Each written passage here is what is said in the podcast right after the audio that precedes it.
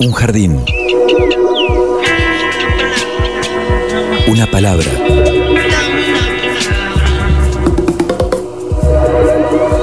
Un sitio donde poder crecer en la tierra. Donde nos alcance el sol. Y donde podamos reír.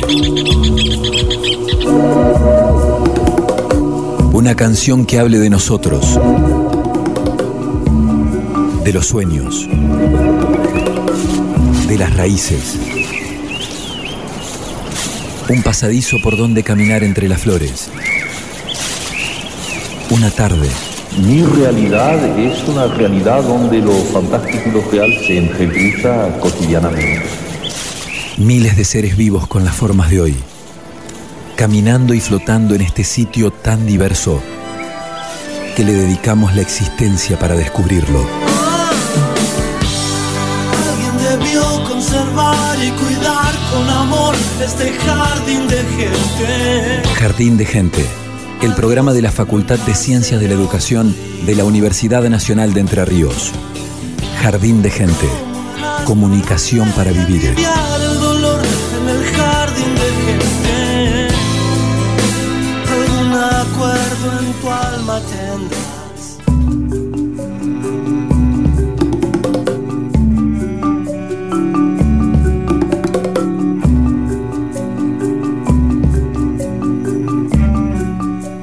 Bienvenidos a Jardín de Gente, el programa de la Facultad de Ciencias de la Educación de la Universidad Nacional de Entre Ríos. Y quedaron todos balanceando, ¿no, Pablo? Con esta cortinita, Claro. Evangelina. Esta es la cortina oficial de Jardín de Gente, seleccionada por, obviamente, el perro Morelli. ¿Cómo estás, Pablo? David Byrne. Muy Ahí bien. está. Excelente. ¿eh? Pues alguien tenía la inquietud. Muy bien, con un poquito de humedad Sí. hoy. Afortunadamente la lluvia que ha llegado a la región que tan, tan esperada era. Las plantas se ponen contentas. Sí, Se apaga el fuego. fundamentalmente, ¿no? Bueno, hoy ese va a ser uno de nuestros temas. Eh, vamos a comenzar eh, en, en- en este, en esta celebración de los 100 años de la facultad, retomando obviamente algunos de los testimonios de quienes forman parte de esta alta casa de estudios, pero también nos vamos a meter en este desastre ambiental que hemos presenciado los entrerrianos de esta costa, eh, los incendios en el delta del Paraná, el basta de quemas y el pedido de ley de humedales ya. Así es, vamos a hablar de ecocidio, de los humedales, de la ley, de quienes intentan frenar esa ley y de quienes militan a favor de que se promulgue y que se tome intervención activa en esto que está pasando en toda la región, más allá de Entre Ríos, obviamente, en todas las, costas de Santa Fe también.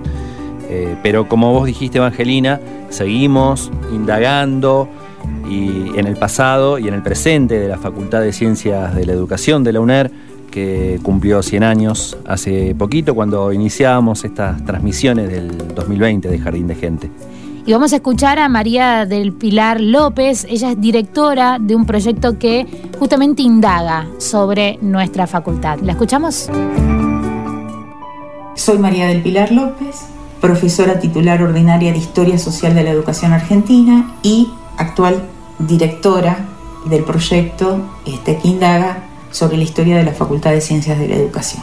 Los inicios de la investigación.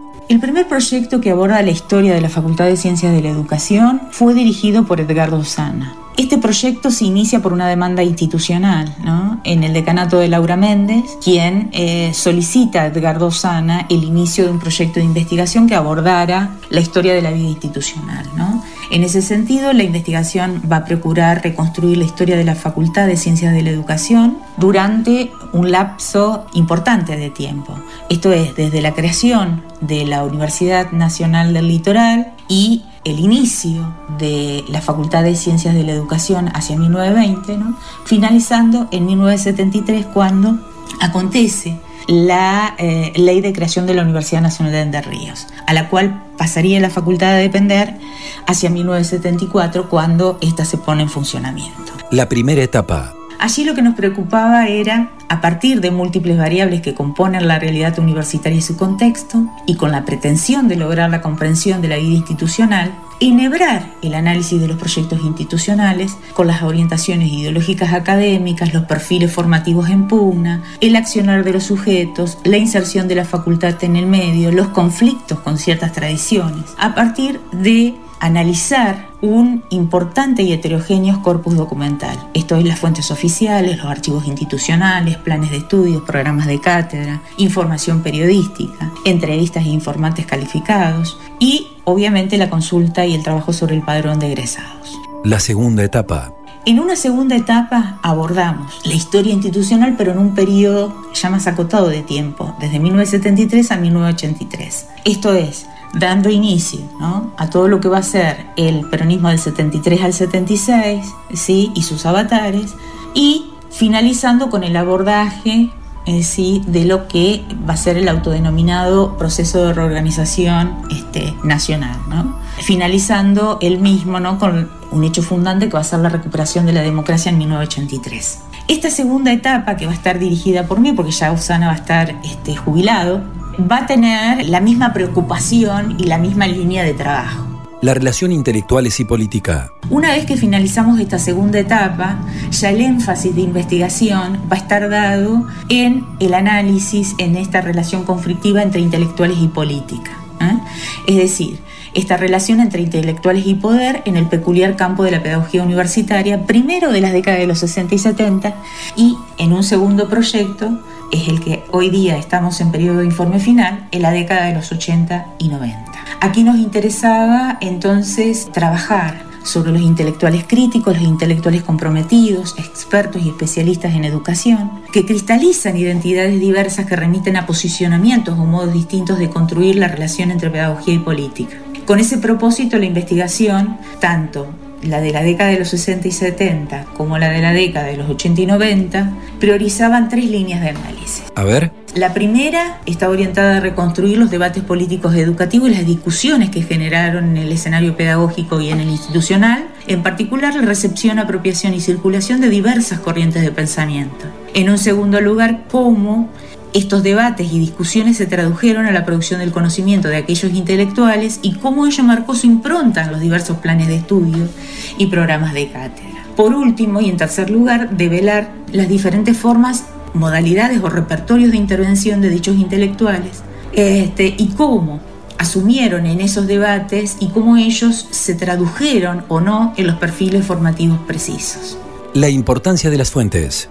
En este sentido, las fuentes en particular que trabajamos fueron los libros de resoluciones, tanto de los consejos académicos como de los consejos directivos, artículos periodísticos, revistas de educación de la FCE, libros y artículos publicados por los intelectuales de la educación que transitaron eh, la facultad y que fueron publicados no solamente por la Facultad de Ciencias de la Educación, sino también por otras editoriales. Y eh, obviamente la recurrencia a entrevistas en profundidad a informantes calificados que en su conjunto constituirían el repertorio central de fuentes eh, a trabajar.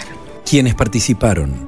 El proyecto este, madre de historia de la Facultad de Ciencias de la Educación de Paraná sería conformado por, en sus inicios, bajo la dirección de Edgardo Sana, la codirección de mi persona, que María del Pilar López, y estaría integrado por Virginia Kumar, Victoria Baraldi, Mónica Ugalde, Valerio Olaya, Fernando Bafico. El segundo proyecto va a estar dirigido por mí y va a estar integrado por Virginia Kumar, Victoria Baraldi, Mónica Ugalde hasta su jubilación, Valeria Olaya, Fernando Bafico, incorporaríamos allí como becario de iniciación a la investigación a Juan Roberto Almaraz. En el primero de Política, Intelectuales y Educación, incorporaríamos allí a Mariana Saint Paul y a eh, Nicolás Barín como este becario de iniciación a la investigación. Allí tendríamos tres bajas importantes, ¿no? La de Virginia Kummer, Victoria Baraldi y Mónica Ugalde.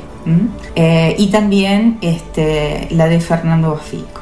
Y en este último proyecto, el que actualmente estamos este, trabajando en tiempos de informe final, está integrado por mi persona, la directora María del Pilar López, codirigida por Mariano Adat, e integrado por Valeria Olaya, María Inés Monzón, Mariana Saint Paul y el becario de iniciación a la investigación, Bruno Dalí.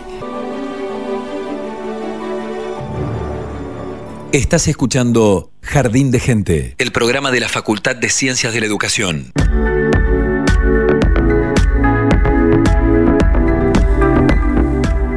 Nos metemos de lleno en la temática que anticipábamos hace minutos nada más, la ley de humedales, este tema que ha regresado a la agenda eh, periodística, política, a partir de este desastre ambiental que hemos presenciado, decía fundamentalmente las provincias en la costa del Paraná, nuestro delta, que ha presentado al menos 18.000 focos de incendio en lo que va de este 2020 y este disparador decía para que se instale esta necesidad ¿no? de la sanción de la ley de humedales que en otras oportunidades también se planteó y que no llegó a buen puerto. Hoy en distintas ciudades se ha generado esta movida fuerte de basta de quemas y ley de humedales ya.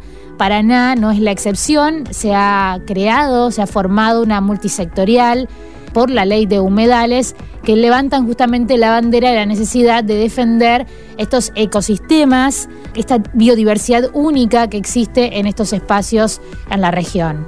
Hace algunos días, hace algunas semanas, salió una nota publicada en el diario Página 12 respecto a quiénes son los dirigentes y los sectores que buscan frenar la ley de humedales precisamente.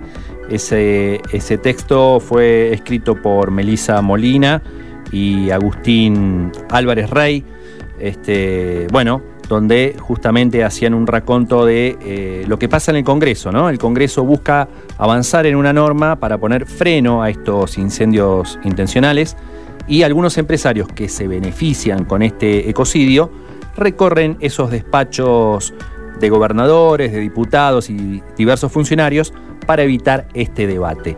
Justamente para, hablar de este tema, eh, estamos en comunicación con Agustín Álvarez Rey, uno de los autores de esta nota que publicó Página 12, quiénes son los dirigentes y los sectores que buscan frenar la ley de humedales. Agustín, buenas tardes, bienvenido a Jardín de Gente. Pablo Angelina, gracias por, por el contacto, ¿cómo les va? Bien, muy bien, gracias por, por, tu tiempo, por atendernos. Y repasaba allí, Pablo, a grandes rasgos esta, esta nota publicada en página 12. ¿Qué, los motivó en principio a, dar estas precisiones? ¿no? Porque muchos quieren saber quiénes son, porque incluso hay, nombres y apellidos, y a los entrerrianos también nos interesará eh, seguramente repasar quiénes son los entrerrianos que hoy tienen causas penales producto de los incendios en, en el Delta. ¿Qué los motivó? A, redactar con todo este detalle esta nota publicada en página 12? Bueno, primero la actualidad, ¿no? Eh, está claro que uno de los problemas que tiene la Argentina, uno de los tantos problemas que tiene la Argentina hoy, tiene que ver con, el fuego. Y uno de los problemas que arrastra la, Argentina de hace muchos años tiene que ver con eh, el uso no sustentable de todo lo que es eh, las tierras en la República Argentina. Bueno, una vieja discusión que, hay en la sociedad sobre la discusión este, sobre la tierra productiva y cómo se debe manejar eso. Y en ese marco, eh, este año particularmente fue intenso en cuanto a este, los incendios y eso puso de manifiesto, por suerte, una discusión que este, se intentó dar en varias oportunidades en el Congreso, está detallado en esta nota, y hace un mes y algo también hicimos una etapa de domingo con, con el tema del fuego, eh, que tiene que ver con con que algún sector de, la política quiera avanzar desde hace un tiempo con la protección de los humedales eh, y, no solo de eso, sino con la protección de los bosques nativos y demás, y hay otro sector de la política que, que no quiere hacer. Esa discusión está trabada en el año 2013, que yo recuerdo, 2016 con precisión, eh, en el Congreso de la Nación, y los actores cuando uno va repasando quiénes son los que se oponen, los que se opusieron en su momento, los que se oponen hoy, uno se da cuenta que son los mismos actores eh, y atrás de esos actores políticos, por supuesto, hay, actores económicos. ¿Vos pensás que son incompatibles el cuidado medioambiental y el desarrollo económico en toda esta región?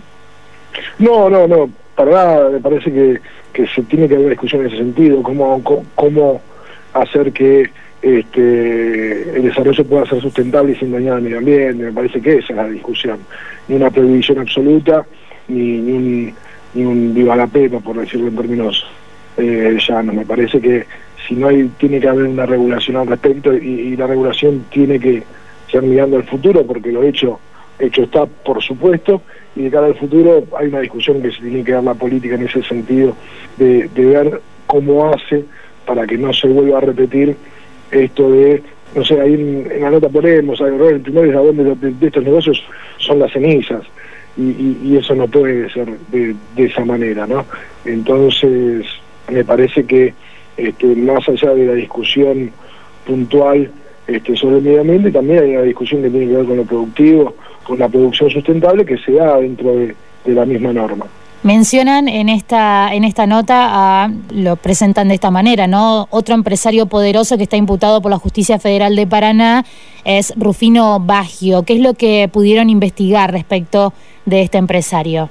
Bueno, lo que las causas que, que, tiene la justicia y, y, su vínculo, o por lo menos este, la justicia lo investiga como uno de los responsables, si se quiere, de...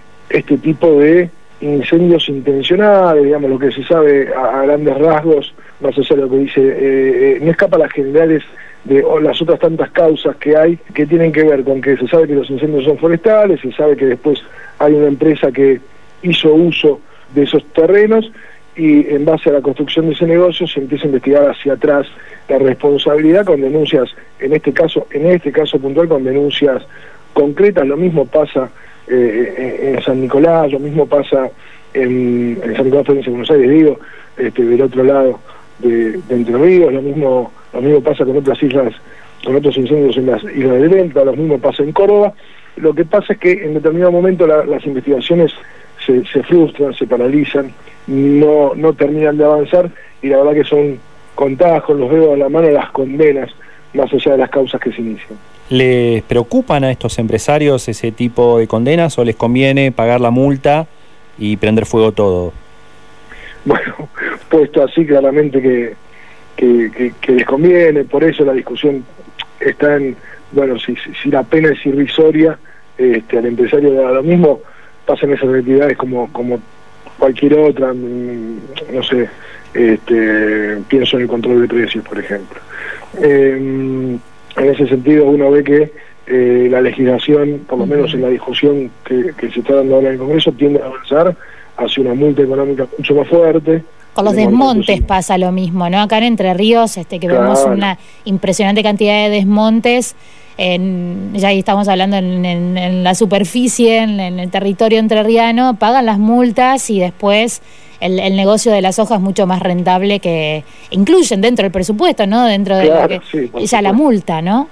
Por supuesto, ponía eh, eh, el tema de precios más allá del tema eh, ecológico o, o, o, que tenga que ver con, con, con, lo sustentable, porque es un ADN del empresario argentino, parece ser, o, o, de algunos o de la mayoría, vaya a saber uno.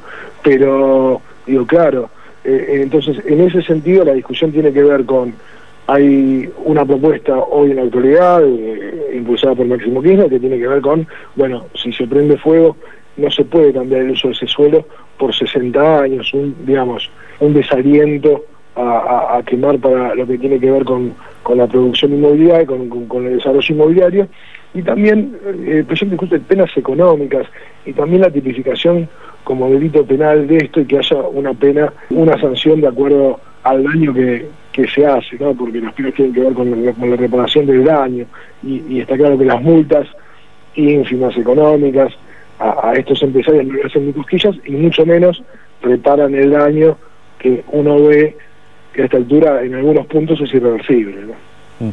Estamos hablando con Agustín Álvarez Rey, periodista, respecto a los sectores y empresarios que se oponen a la ley de humedales. Eh, Agustín, esto, esta gente que vos nombrás, eh, más allá de los comunicados oficiales que sacan al, algunas regionales y que, y que, por ahí se dan a conocer públicamente, eh, ¿qué metodología qué metodología aplican para, para sus lobbies en, en, diputados, en senadores o con los gobernadores? ¿Tienen algún lobista bueno, especialmente? Claro, bueno, sí. son parte, de, no necesitan lobista porque son parte del asunto, digamos. Uno eh, ve que entre eh, los principales personajes que frenaron la ley de humedales eh, la vez anterior que se trató, en 2016 está Alfredo de Ángel y está Rogelio Frigerio, uno entiende que este, no necesitan demasiados lobistas porque son parte de, de, de, del asunto, son parte del negocio. Entonces hay una representación corporativa que asume Juntos por el Cambio en toda su dimensión dentro del Congreso que tiene que ver con la defensa de estos empresarios como una corporación de negocios, digamos, sin pensar en todo lo que tiene que pensar un legislador cuando aborda un debate que tiene que ser el interés común y no el interés de un sector puntual y más teniendo en cuenta que no es un sector relegado ni, ni una minoría este, que está percibida por, por, el resto de la sociedad. Eh, eh en ese marco, Virgilio Frigerio y, y Alfredo Danzi, pongo estos dos nombres porque son dos casos que conocemos absolutamente todos, porque son ellos muy conocidos y porque son parte de la política hace por lo menos en el caso de De Angelis una década y, en el caso de Frigerio más aún, no necesitan eh, los empresarios más allá que levantar el teléfono y porque tiene esa representación con anterioridad, el manejo era, era similar, había, eh, recuerdo en el año 2013, este, las visitas de distintos referentes de algunas entidades agropecuarias al Congreso de la Nación para hablar de este tema puntualmente. También juegan los gobernadores, que hay que decirlo, eh, los gobernadores juegan porque muchos de ellos eh, financian, financian sus campañas de estos empresarios, ¿no? En el caso, por no poner el caso solo de Entre Ríos, en el caso de Córdoba, los desarrollos inmobiliarios tienen un aporte muy importante, suelen tener un aporte muy importante en la campaña, como lo tienen distintos actores eh, empresarios, exportadores en Entre Ríos. Digo, hay un juego de presiones muy fuerte que eh, muestra un llamado de la política con los negocios locales que hace que sea muy difícil, muy difícil avanzar en este tipo de regulaciones. Claro, pero la ley se impulsa desde el oficialismo y bueno, Frigerio y De Angelis eh, hoy en día no son oficialismo. ¿Cómo hacen, digamos, para convencer al sector del oficialismo que tienen que, que, convencer para que no avance esta ley? No, yo creo que en este, en este caso puntual de aquí en adelante vamos a tener otro tipo de discusión. Eh, la, ley del fuego puntualmente está demorada por un tema de que el presidente de la Comisión de Ambiente viajó a Bolivia como veedor, eh, parte de la Delegación Argentina como veedor, pero esa ley va a tener dictamen y va a tener sanción antes del fin de año. Eh, digo, esto no implica que este, vamos a tener una discusión en el sentido eh, profundo de la norma, donde vamos a ver los actores en juego, que hay un oficialismo, en este caso, por primera vez, por lo menos así este, lo veo yo, hace muchos años que cubro Congreso, por primera vez hay un oficialismo decidido avanzar en este tema, decidido a cambiar la, la, la legislación vigente sobre la, regulación del fuego y poner un límite al negocio que se hace sobre las cenizas. Es la primera vez en muchos años que hay una decisión política eh, en ese sentido y, y, si no avanzó la semana pasada es por esto de Bolivia que, que se estoy contando y seguramente tendrá dictamen esta semana la que viene eh, en, en diputados más allá de que eh, eh, Juntos por el Cambio, en el caso puntual, se va a oponer, va a tratar de, de embarrar la cancha y va a proponer proyectos alternativos, va a cuestionar al gobierno por el presupuesto por el año que viene en la lucha contra el fuego, va a cuestionar la cantidad de años por la que se inhabilita el cambio este, de utilización del suelo, va a cuestionar un montón de particularidades para no discutir eh, la profundidad de, del tema, pero este, hay, una, hay una mayoría y el oficialismo que, que está dispuesta. Recordemos que el oficialismo no tiene mayoría absoluta en la Cámara de Diputados y va a tener que construir eh, algún tipo de consenso y en este caso este, eso puede dilatar un poco la cuestión porque eh, los gobernadores en esas mayorías a construir empiezan a tallar. Trece proyectos son los que se encuentran hoy con estado parlamentario, ¿no?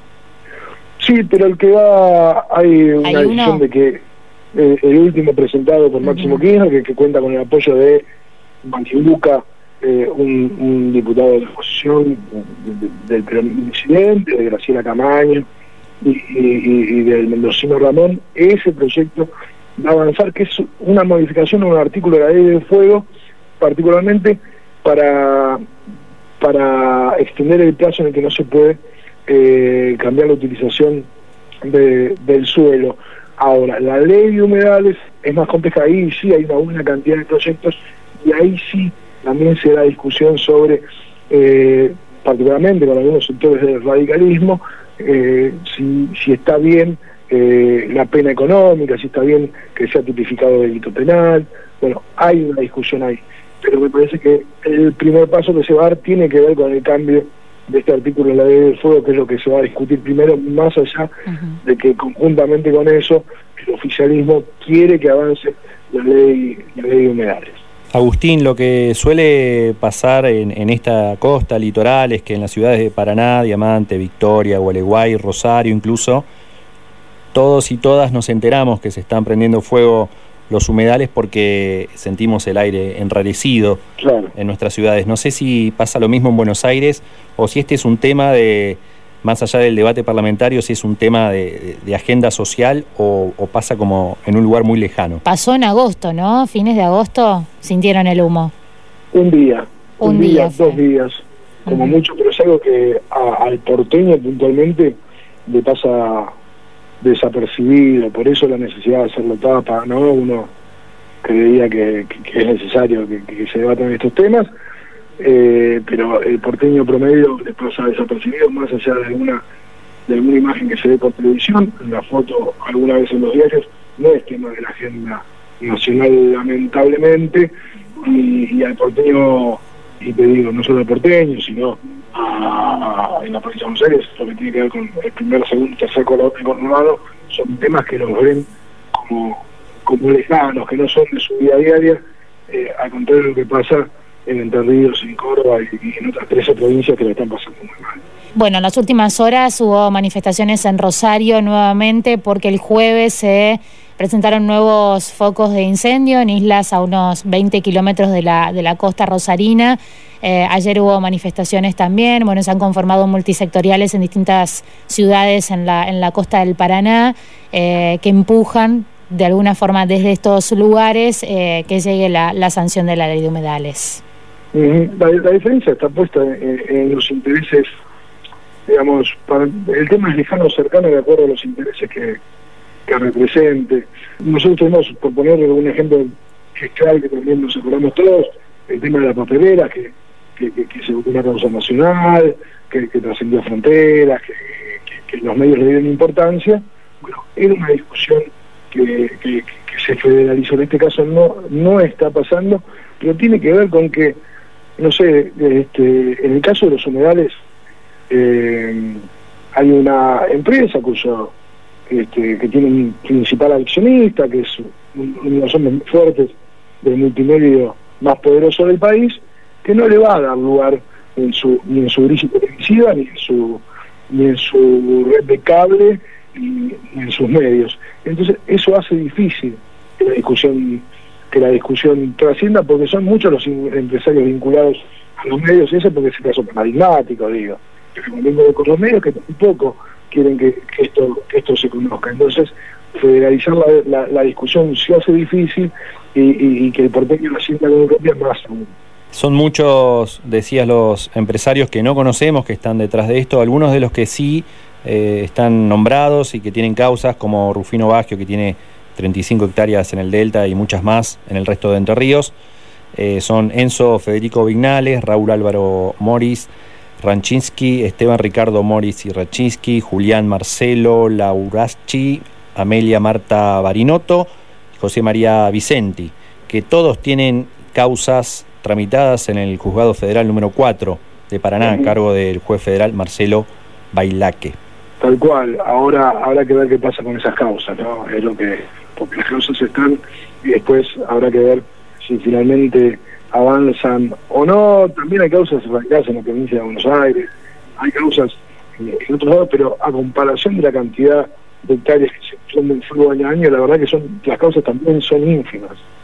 Son este, muy pocas si uno ve el desastre eh, que, sucedió este año y lo compara con esas causas, eh, que son apenas un puñado, eh, bueno, hay algo que no, que no está funcionando ahí, tiene que ver con la con, con, las investigaciones, con las denuncias y con el quehacer de la justicia y también con la dificultad de investigar eh, este tipo este tipo de delitos. En ese marco, este, más allá de, son importantes los nombres propios, pero también son importantes los ruidos a los que representan, en la mayoría son empresas eh, que se dedican a la exportación, en mayoría son empresas agropecuarias en este caso, otras, como en el caso de, de Rogelio Frigerio, se dedican al desarrollo inmobiliario y este, tienen en, el, en su haber común la intencionalidad en llevar adelante los incendios. La ley de fuego, la ley de humedales son cuestiones vitales para todos nosotros, todas nosotros. Así que Agustín Álvarez Rey, periodista acreditado en Congreso de Página 12, te agradecemos este tiempo y seguramente vamos a seguir con, con el tema. Les agradezco mucho su tiempo, un abrazo, hasta luego. Un abrazo. Música, escuchamos Humedales. Madre de las islas, vivo en tu color,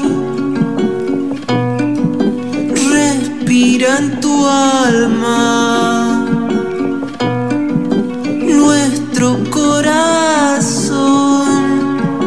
Soy Laufan, artista, productor, DJ, vivo en, en Rosario en este momento, pero me crié en General Ramírez, provincia de Entre Ríos. Mi acercamiento surge a partir de, de, empezar a ver las quemas sin acción alguna de parte de nuestros representantes a nivel político. Bueno, también el envenenamiento de las aguas por, por parte de los agroquímicos. Entonces, bueno, surgió a principios de la cuarentena ahí este sentimiento y esta, esta letra y esta melodía que me surgió, esto de que si tocan al río me tocan a mí, me vino como melodía, letra, como fue como un mensaje, una necesidad de expresión, así muy pura. Nuestro Paraná.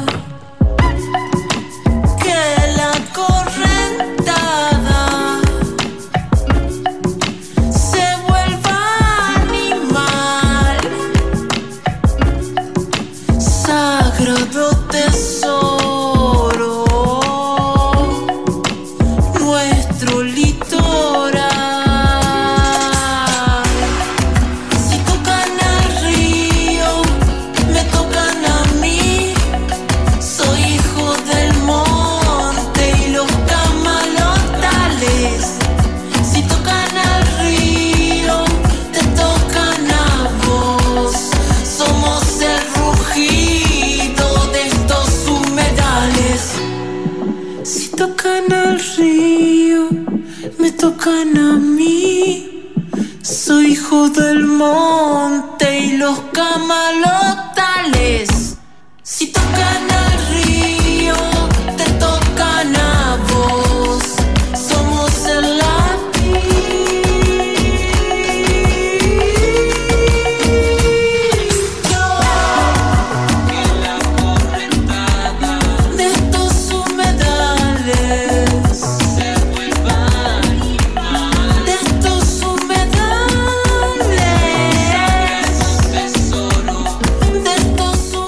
escuchábamos a Alejandro Laufan, que nació en Rosario, pero creció en General Ramírez y, ya a los 20, 21 años se volvió a Rosario y bueno, sintió esta necesidad de participar en la lucha eh, junto a la multisectorial por los humedales de Rosario y les ofreció esta canción que compuso y grabó y postprodujo en pandemia, que generalmente eh, cuando se, se saca una canción eh, a veces como simple, va acompañada con alguna ilustración. En este caso, la ilustración es de Vicky Ruiz Díaz, que también es de General Ramírez, es una estudiante de la Tecnicatura en Gestión Cultural, acá de la Facultad de Ciencias de la Educación de la UNER.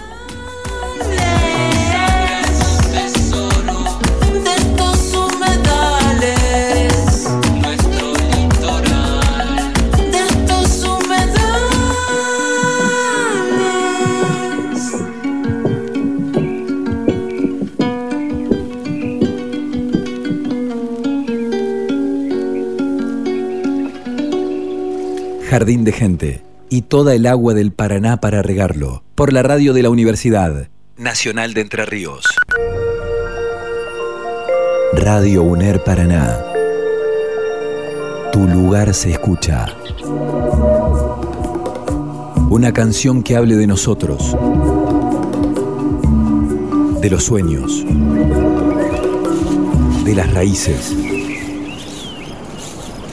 Un pasadizo por donde caminar entre las flores. Jardín de gente.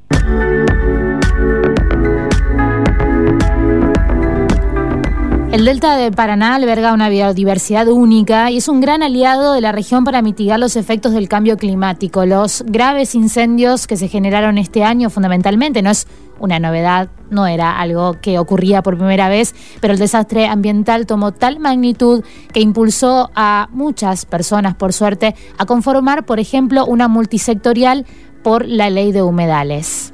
Así es, por ejemplo, en Rosario y en Santa Fe y también en Paraná que trabajan de forma coordinada y que ya han hecho varias eh, presentaciones públicas, expresiones en el espacio común, eh, algunas artísticas y otras de manifestaciones más tradicionales.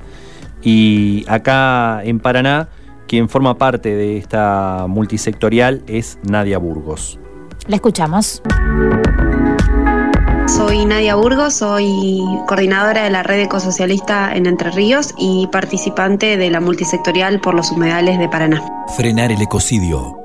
Entendemos que la ley de humedales es fundamental para frenar el ecocidio que está en curso. Los incendios no son intencionales, entonces la respuesta política que se tiene que dar por parte del Estado ante esta situación tiene que ser integral. En ese sentido, la ley de humedales que estamos exigiendo creemos que tiene que tener algunos puntos concretos. Primero, un relevamiento eh, de los humedales para saber en qué condiciones están hoy por hoy y fundamentalmente cuáles son las actividades extractivas que hay que prohibir en ellos para poder recuperar y en ese sentido eh, un proceso de recuperación recuperación integral de todos los humedales que para también creemos que tiene que tener un control social, tanto relevamiento como la restauración de los humedales. La participación ciudadana. Allí eh, entendemos también que la participación de quienes son los, ciudadanos y las ciudadanas que vivimos en los humedales o que estamos en las ciudades ribereñas y que hemos sido los afectados y las afectadas, primero por supuesto que las isleñas y los isleños y también quienes estamos en ciudades donde ha llegado el humo, eh, tenemos que tener una participación concreta a la hora de tomar decisiones. Eh, por eso es que creemos que en el, tanto en el relevamiento como eh, también en el posterior cuidado de los humedales tiene que haber participación ciudadana. Y también creemos que en ese sentido es fundamental que se escuchen las voces de quienes vivimos en los humedales para poder redactar la ley. Sabemos que hay varios proyectos de ley y seguimos todavía esperando en un contexto en donde son más de las 13 provincias las que arden y no solamente son los humedales, sino que son nuestros bosques nativos en todo el país, en nuestros territorios, y creemos entonces también que la ley de humedales tiene que ir de la mano con una aplicación real de la ley de bosque, pero también con una emergencia ambiental nacional que permita destinar los presupuestos y los recursos humanos necesarios para revertir esta situación. Los tiempos parlamentarios al servicio de las corporaciones. En ese sentido, también desde la red ecosocialista eh, entendemos que bueno que el proyecto de ley que más abancado está eh, es el que presentó el FIT Unidad, que es también fuimos parte de la elaboración de ese proyecto, pero desde la multisectorial de humedales eh, entendemos que, bueno, que es un proceso colectivo de participación y que no puede haber ningún avance en la ley sin la participación de quienes vivimos en los humedales y en eso lamentamos muchísimo que los tiempos parlamentarios eh, estén al servicio de las corporaciones porque estamos exigiendo esta ley hace muchísimo tiempo. De hecho, en 2008 hubo incendios similares y desde ese momento se está exigiendo la ley para proteger y reparar el daño que en aquel entonces se hizo, sumado al, que, al de hoy, que bueno, como les decía al principio, es un verdadero cocido. Seguiremos organizadas, seguiremos en la calle exigiendo que efectivamente se destine presupuesto real a, los planes de manejo de suelo, que se destine el presupuesto que se necesita para la reglamentación real de la ley de bosques en todo el país, pero fundamentalmente que se promulgue una ley de humedales que tenga los requisitos que recién les comentaba. Jardín de Gente y toda el agua del Paraná para regarlo, por la radio de la universidad. Están aquellas voces autorizadas porque siempre han defendido el medio ambiente, más allá de lo que hoy específicamente nos ocupa, que son los humedales, estas superficies que tienen sus particularidades, ¿no? Porque están temporal o permanentemente inundadas y que tienen justamente una biodiversidad específica por esas características. Decíamos, ¿no? Voces autorizadas sobre este tema, como la de quien vamos a escuchar a continuación, Pablo. Así es, Jorge Daneri, abogado ambientalista, quien estuvo muchos años en la organización Biguá y que también formó parte en su inicio de Cauce y que hoy está integrando la unidad de vinculación ecológica con, con Fundación Landija. Lo escuchamos.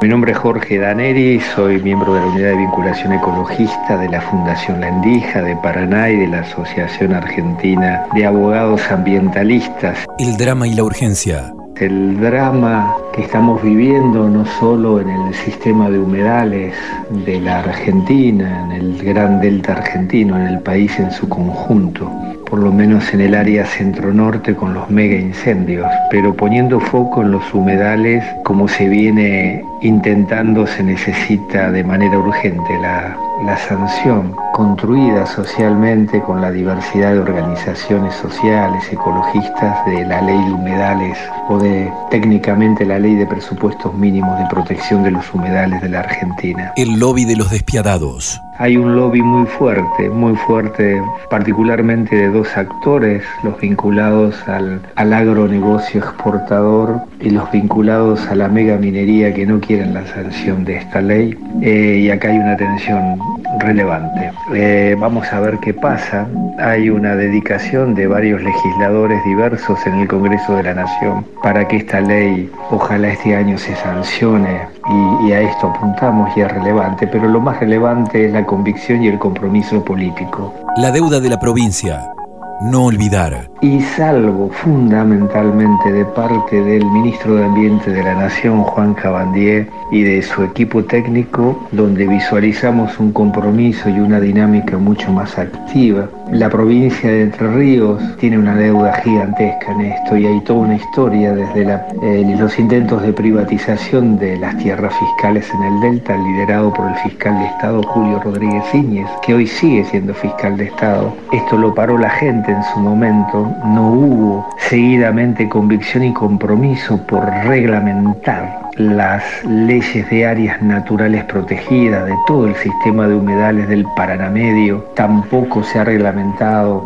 recién ahora se está avanzando en lo que se denomina el ordenamiento ambiental territorial de los humedales del ejido de Victoria, que son enormes, cientos de miles de hectáreas, como la necesidad de la reglamentación de los humedales de los departamentos Uruguay, Gualeguaychú y Bicuí, que también tienen su ley de áreas naturales protegidas, fruto de la lucha contra las plantas de celulosa. Es decir, estamos rodeados de áreas naturales protegidas, pero que no han recibido la bienvenida de la convicción y del compromiso para tener presupuesto, para tener personal capacitado, para tener gente en territorio. Y acá están las consecuencias. La estrategia de sustentabilidad de los humedales.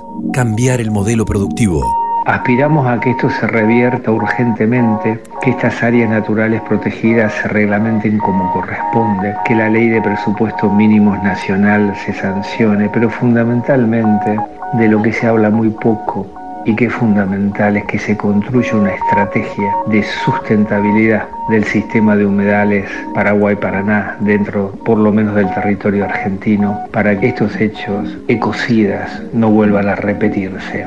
El modelo de la simplificación agraria y agropecuaria está destruyendo la Argentina en toda su diversidad de ecosistemas el nivel de alevosía y de negacionismo de estos procesos donde además este modelo es relevante en la generación y en la profundización del cambio climático y de sus aportes en las emisiones de gases de efecto invernadero hace la necesidad urgente de transitar los caminos tan diversos y tan plurales hacia la agroecología para ir cambiando este modelo productivo que es el gran responsable de esta realidad.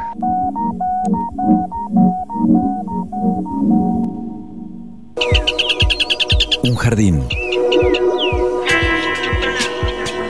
Una palabra.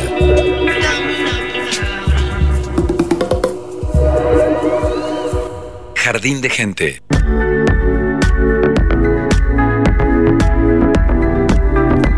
El interés por el medio ambiente ha llevado a la formación de distintas asociaciones, eh, aquí nomás en Paraná. Hay muchas que se ocupan de, de esta temática y una de ellas es Cauce. Así es, eh, dejamos afuera expresamente el foro ecologista esta vez para sumar más voces. Eh, hace algunos programas atrás lo tuvimos como invitado a, Daniel Berseñasi, referente de foro ecologista, para sumar otras voces de, militantes en, pos del medio ambiente. Eh, hoy lo tuvimos a Jorge Daneri y a Nadia Burgos y ahora vamos a escuchar a Valeria Enderle, que también es abogada ambientalista. La escuchamos. Fundación Cauce es una organización no gubernamental. Valeria Enderle, directora ejecutiva de Cauce formada por jóvenes profesionales que tenemos la intención de buscar maneras distintas, diferentes, de proteger los ecosistemas. El programa Humedales Sin Fronteras. Desde el programa Humedales Sin Fronteras, que es un programa que abarca varios países de la cuenca del Plata, Argentina, Paraguay, Bolivia y Brasil, hemos desarrollado, junto a otras organizaciones de Argentina, Fundación Ambiente y Recursos Naturales, Casa Río y Taller Ecologista, un sitio web denominado leyhumedalesya.org, donde ustedes podrán encontrar dos documentos. A ver. Uno que hace referencia a la posición que tenemos las organizaciones y el programa sobre la necesidad de que Argentina cuente con una ley que proteja los humedales de todo su territorio. Esa ley para nosotros debe ser una ley de presupuestos mínimos, que sea una base, un piso común para toda la Argentina, que después las provincias deberán complementar con sus respectivas legislaciones.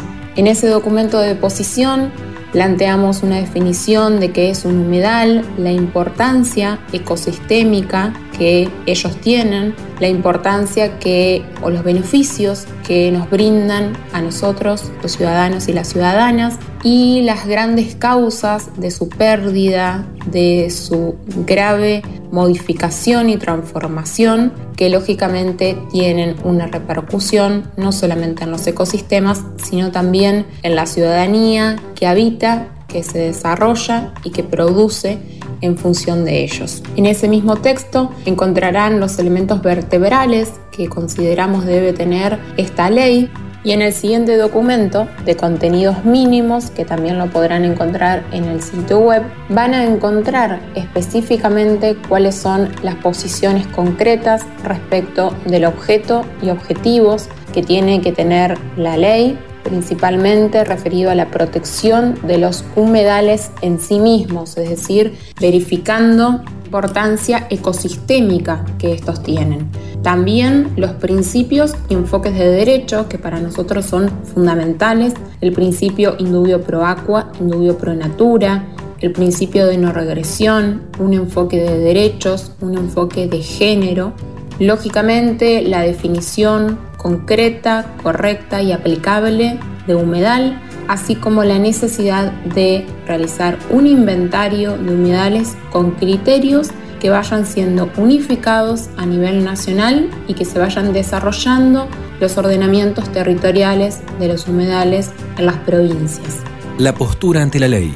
También establecemos nuestra posición respecto de la entrada en vigor de la ley que debe ser inmediata y una moratoria para aquellas actividades que vayan a desarrollarse en los humedales, mientras tanto se terminen la concreción de las herramientas de inventario y ordenamiento. La importancia de las evaluaciones. Por otro lado, para nosotros también es muy importante que la evaluación de los impactos sea a través de evaluaciones ambientales estratégicas que tienen que ver con las políticas públicas que se vayan a desarrollar, la evaluación del impacto ambiental específica de cada obra o de cada proyecto y la evaluación de impactos ambientales acumulativos que tiene que ver con los efectos sucesivos o combinados que pueden generar uno o más proyectos según otros que ya estén ejecutándose o desarrollándose. También tenemos la idea de la necesidad de un fondo de humedales porque obviamente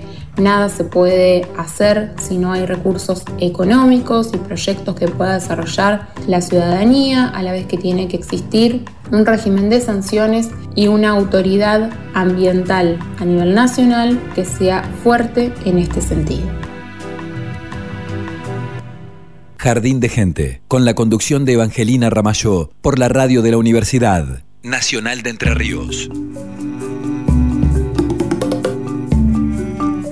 Ley de humedales, el tema que nos ha ocupado, el ecocidio que ha mm, sufrido, bueno, gran parte de la fauna, también ha afectado muchísimo a la flora de los del delta del Paraná, ¿no? En nuestras islas, aquí muy cerquita nomás, y lo hemos percibido durante muchos días, el humo, la contaminación en el ambiente, también en el agua, bueno, de qué manera ha afectado estos incendios en el delta del Paraná. Y a la vista también, ¿no? Porque Sí. desde el Parque Urquiza, desde la costanera, desde las playas del Thompson se veían las columnas de humo en- del lado de los humedales santafesinos, en los bañados, y ese humo que muchas veces llegaba hasta la ciudad. Situación que movilizó incluso a muchos vecinos que se organizaron y salieron con equipamientos propios, con algunas donaciones, a apagar focos ígneos en islas más cercanas, eh, con embarcaciones prestadas, con la colaboración de Vaquianos del Río, que siempre están, y salieron a apagar el fuego. ¿no? Decían, en muchos casos, la ausencia del Estado, la presencia de los ciudadanos organizados para poder colaborar en, en este objetivo de frenar el avance del fuego. Y para refrescarnos un poco como viene pasando, que se vienen apagando estos, estos incendios recientes desde anoche con estas lluvias, eh, ahí con el Perro Morelli que está en la coordinación de este programa, con Franco Bravo que está en la puesta al aire, eh, la producción de Flor Ordiz, de Agustina Bergomás, eh, el trabajo en redes y difusión de Juan Mastrotman y Cielo del Zamendi. Eh, pensamos una musiquita para despedirnos desde el río Paraná. En concreto a la cantante de Suárez, nacida en Mar de Plata en 1965 y que murió hace poquito, el 6 de julio del año 2020. Actriz, escritora, protagonista de Silvia Prieto, de Martín Reichman. Esta es la canción seleccionada entonces para despedirnos de este nuevo programa de Jardín de Gente por Radio UNER Paraná, la 100.3. Nos reencontramos el martes que viene. Y nos vamos con Rosario Bolefarí. Arriba, arriba en un barco que en la proa lleva el nombre de tu nombre, Río Paraná.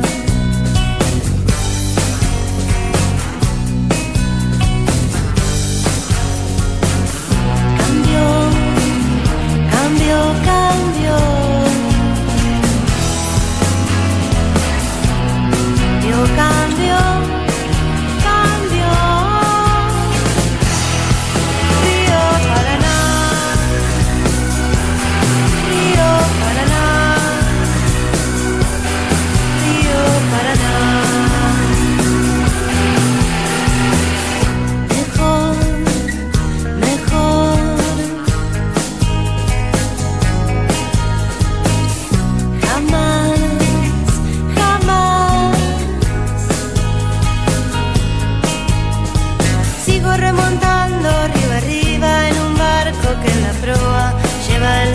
de tu nombre, Río Paraná.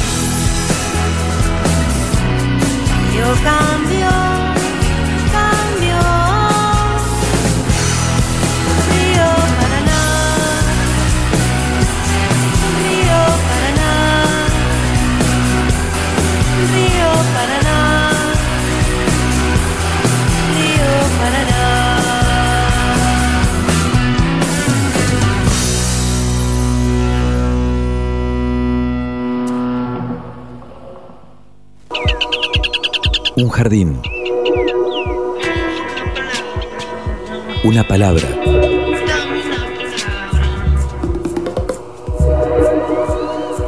Jardín de gente.